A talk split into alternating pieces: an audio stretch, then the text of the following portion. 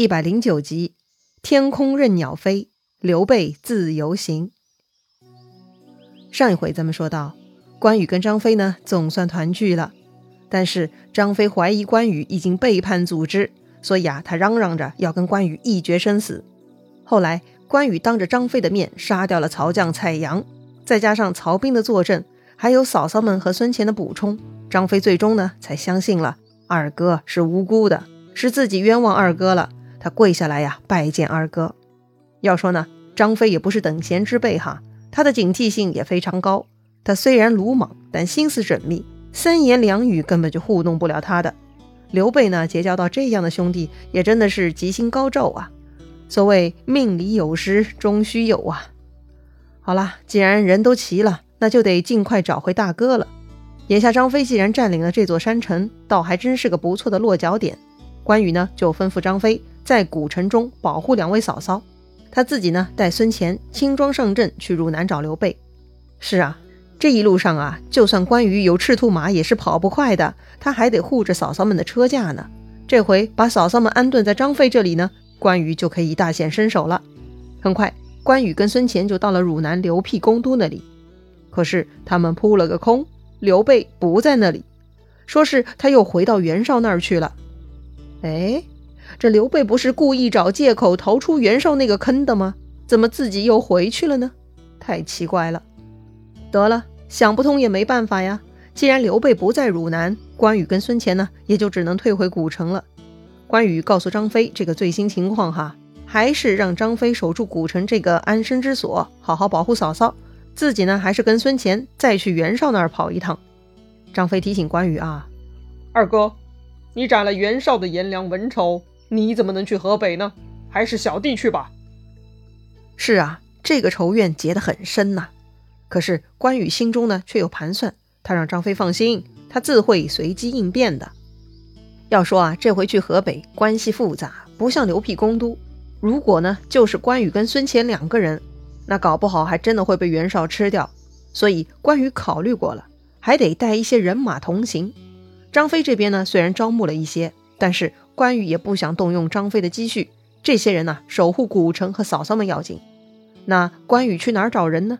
之前路上人家投靠关羽都被嫂嫂们拒绝了，眼下再想要人马该咋办呢？好办呢，周仓不就在眼前吗？周仓在卧牛山有四五百人，这回就可以招募他们了。关羽呢吩咐周仓去卧牛山组织兄弟们到大路上来接应。关羽跟孙乾呢从小路去河北找刘备。安排妥当以后呢，当天大家就分头行动了。周仓去了卧牛山，关羽跟孙乾呢带了二十几个随从啊，一起去河北。快到袁绍的冀州地界的时候，孙乾就提议了，还是自己先去见一下刘皇叔，商量一下。关将军呢，最好还是不要贸然进入袁绍地盘。确实啊，袁绍那里虽然没有打得过关羽的人，但是人家有几十万大兵呢，关羽再牛也是插翅难飞的。所以必须得小心谨慎。于是呢，关羽也同意孙乾的意见，哈，就让他先去探路了。自己呢，就跟手下这些人呢，去了附近的一所庄院投宿。这家庄主呢，是一个老翁。非常巧啊，这个老翁呢，也姓关，名定啊。他居然呢，也听说过关羽的大名。所以这个老关庄主对关羽是非常热情客气，他是好好的款待了关羽跟他的随从们。那再说孙乾。他呢是个不错的联络员哈，人际关系处理能力很不错，基本上呢是刘备阵营的外交官了。从前他联络曹操，后来呢又来联络袁绍，都是孙乾去办的。所以孙乾是一人一马，很容易就进入了冀州城，并且见到刘备了。孙乾呢向刘备报告，两位夫人一切平安，云长、翼德、糜竺、糜芳，咱们都聚齐了。接着就要请主公定夺下一步了。太好了。刘备非常高兴，又让孙乾呢偷偷把那个简雍也叫过来。还记得简雍吧？他是刘备的老乡兼刘备幕僚，跟孙乾的职能呢比较类似。他呢在内是出主意的，对外呢可以当使者。他曾经突围去找曹操求救，这会儿呢他也跑到河北来了。只不过呢眼下呢他不是以刘备的幕僚身份存在的，而是以一般谋士的身份哈，在袁绍这里混饭吃。很快呢简雍就来了。眼下简雍是刘备阵营中算得上的智囊了，他听说了情况呢，就给刘备出主意了。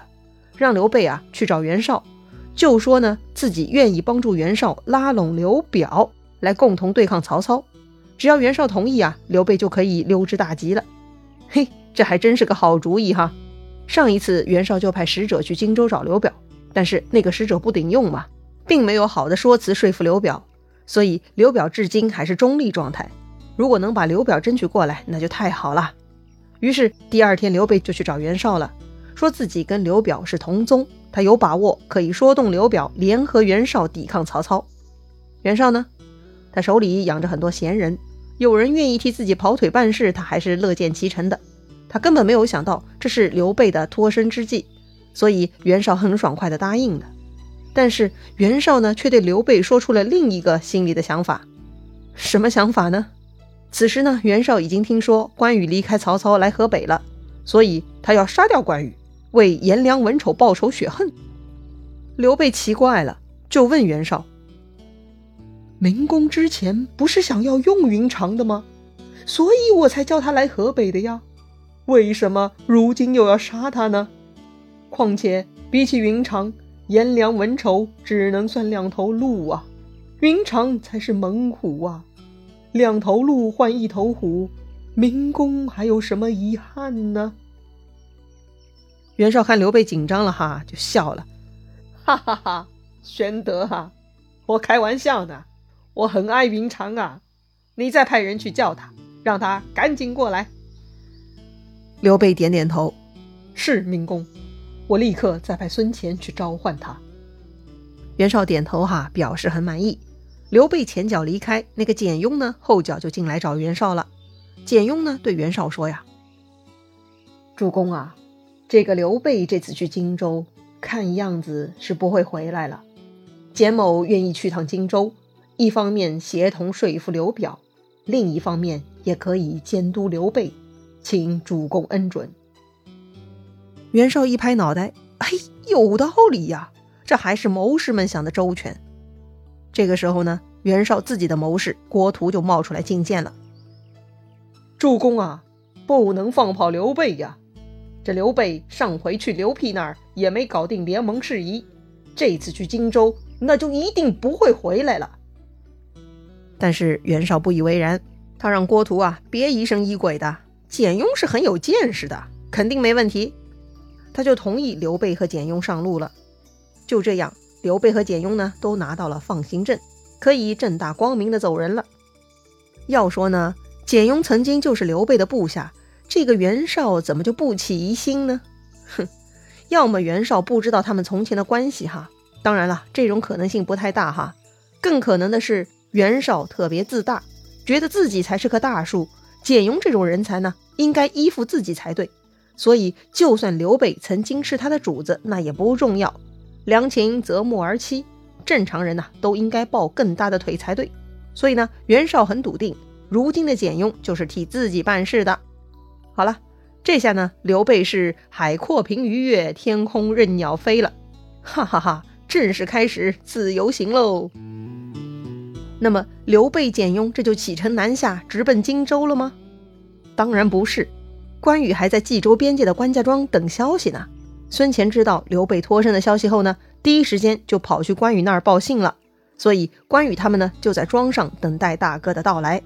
很快，刘备和简雍就到了关家庄，还没进门哈，关羽呢就在门外拜见大哥，那是痛哭流涕呀。是啊，太不容易了，这一次分别。经历了太多太多，刘备呢是夹缝中求生存，而关羽呢几经心理折磨，哈，差点被误会成叛徒而冤屈至极。所以呢，看到大哥这个关二爷是哭得稀里哗啦的，太委屈了。刘备是聪明人，上一回他写信刺激关羽，看到关羽的回信啊，这个关羽特别在信中提到了这个杨觉哀、左伯桃的故事，刘备就知道二弟没有变心。所以呢，刘备不会像张飞那么幼稚哈，去骚扰关羽，而是兄弟再见，十分动情。好了，等他们兄弟感慨唏嘘完毕呢，这个关家庄的庄主就带着自家的两个儿子来拜见了。当然，这个拜见也是有目的的哈。老关头呢，想让自己的二儿子跟着关羽外出征战打拼。说来呀，他们也是有缘哈，正好呢，大家都姓关。刘备呢就问老关头啊，他家老二的年龄，说是十八岁了，学武的，名叫关平，平安的平。刘备一听，好年纪呀，他就做主了。臣门长者后裔，我二弟也没有儿子，不如就认您家二郎为子，如何？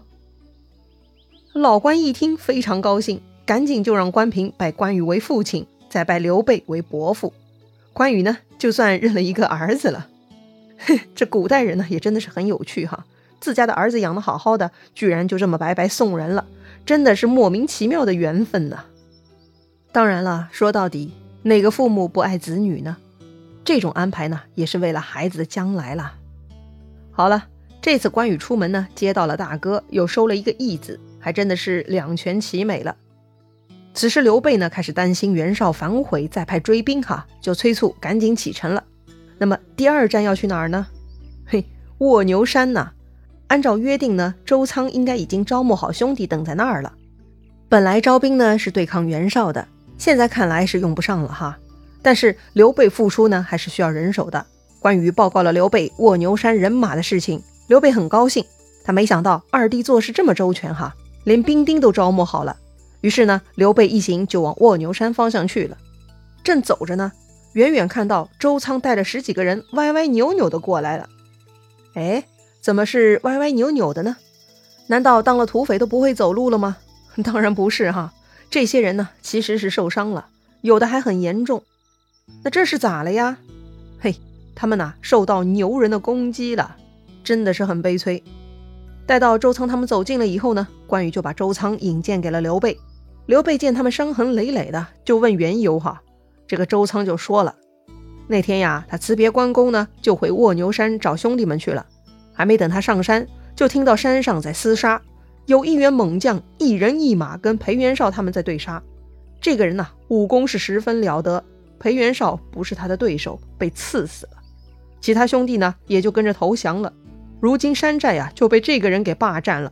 所以周仓偷偷再去招募兄弟呢，大家都不敢出来，只有这几个要好的才敢过来哈。其他人都吓坏了。